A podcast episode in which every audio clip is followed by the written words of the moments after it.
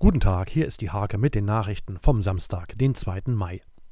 Die Samtgemeinden Maglohe und Liebenau wollen im kommenden Jahr fusionieren und haben Gespräche aufgenommen. Dr. Ingebast Kämmerer und Walter Eisner werden nicht für den Chefposten kandidieren. An der Leinstraße in Nienburg wird die Brücke über den Steinhuder Meerbach saniert. Die rund 680.000 Euro teure Maßnahme soll bis Ende September abgeschlossen sein.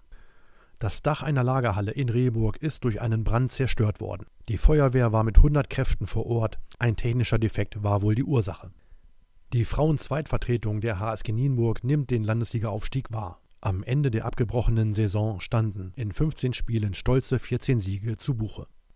Der Kreissportbund und die Vereine starteten eine gemeinsame Aktion in der Corona-Krise. Sie sagten Danke an alle Mitglieder und Ehrenamtliche. Diese und viele weitere Themen lest ihr in der Hake vom 2. Mai oder auf www.diehake.de.